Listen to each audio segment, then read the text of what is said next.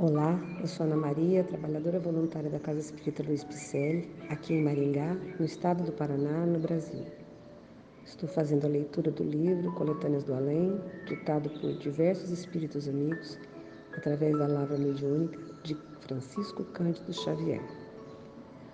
O episódio de hoje intitula-se Acordai-vos. Augusto dos Anjos. Não procurais a fé na carne morta, no montão de bactérias e de humores, que a sugestão das sombras exteriores é fantasia que não reconforta. Penetrai os caminhos interiores, onde a consciência ensina, ampara e exorta. Lá dentro encontrareis a chave e a porta para o mundo de excelsos resplendores.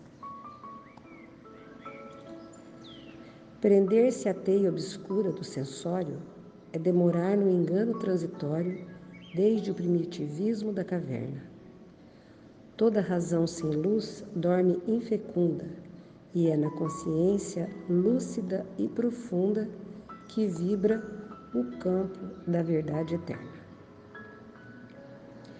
Queridos amigos, esse soneto de Augusto dos Anjos nos convida a deixarmos um pouco de lado as sensações e buscarmos de fato o que está dentro da gente, de bom, de bom para nós e para os outros, para o nosso crescimento enquanto espírito. Que a misericórdia divina nos alcance e que a gente possa ser hoje melhor que ontem. Agradecemos a sua presença e esperamos que você tenha gostado. Mande uma alô nas nossas redes sociais, do Facebook e Instagram, com o nome Celp Pselli.